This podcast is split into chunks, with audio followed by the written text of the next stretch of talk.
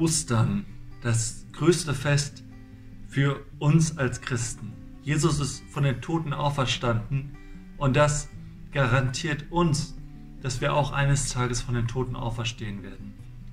Der Tod ist das einzige wirklich ungelöste, tatsächlich große Problem für uns Menschen und Jesus ist auf diese Welt gekommen und er ist auch in dein Leben gekommen, um dieses Problem zu lösen.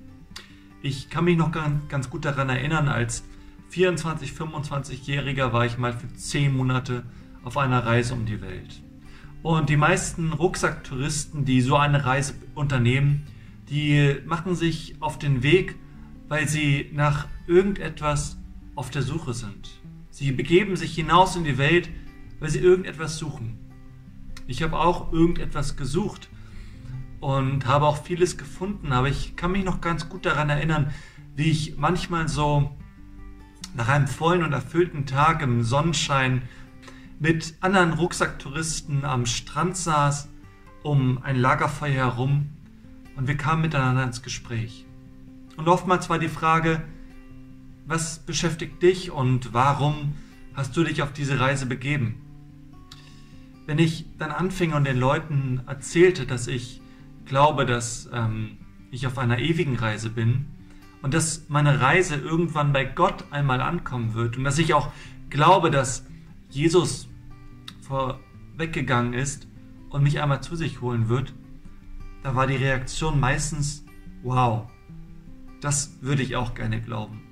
Oder so einen Glauben hätte ich auch gerne. Wenn ich diesen Glauben hätte, dann müsste ich mir ja überhaupt gar keine Sorgen mehr über die Zukunft machen. Dann wäre ja alles geklärt. Mein Leben würde in Gottes Hand liegen und da wäre es gut aufgehoben. Aber meistens haben sie halt gesagt, ich würde das auch gerne glauben, aber ich kann es nicht glauben.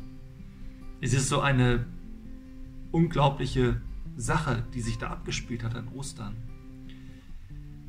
Die Jünger in der Geschichte, die wir heute gelesen haben, die reagieren genauso auf die Nachricht von den Frauen, die am Grab waren, dass Jesus auferstanden ist. Die Jünger reagieren genauso. Sie sagen, das können wir nicht glauben.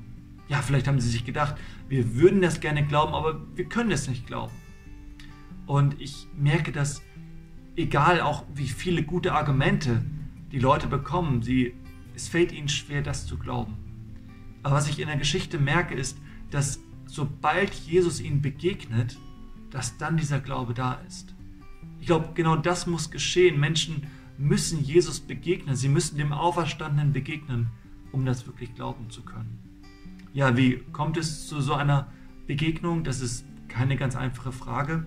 Aber ich denke, wir können dafür beten.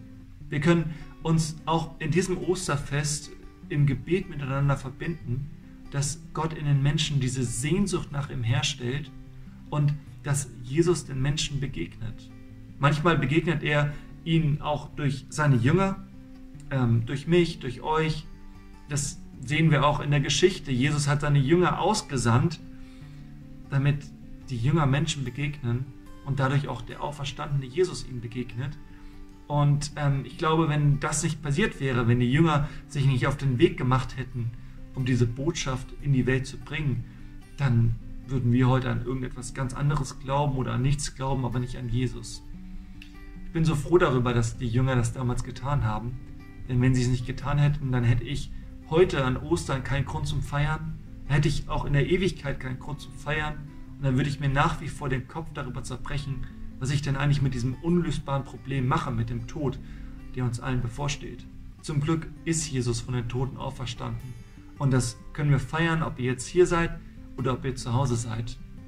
Ich wünsche euch ein richtig schönes Osterfest, dass ihr das Beste macht aus den Möglichkeiten, die euch dieses Jahr gegeben sind.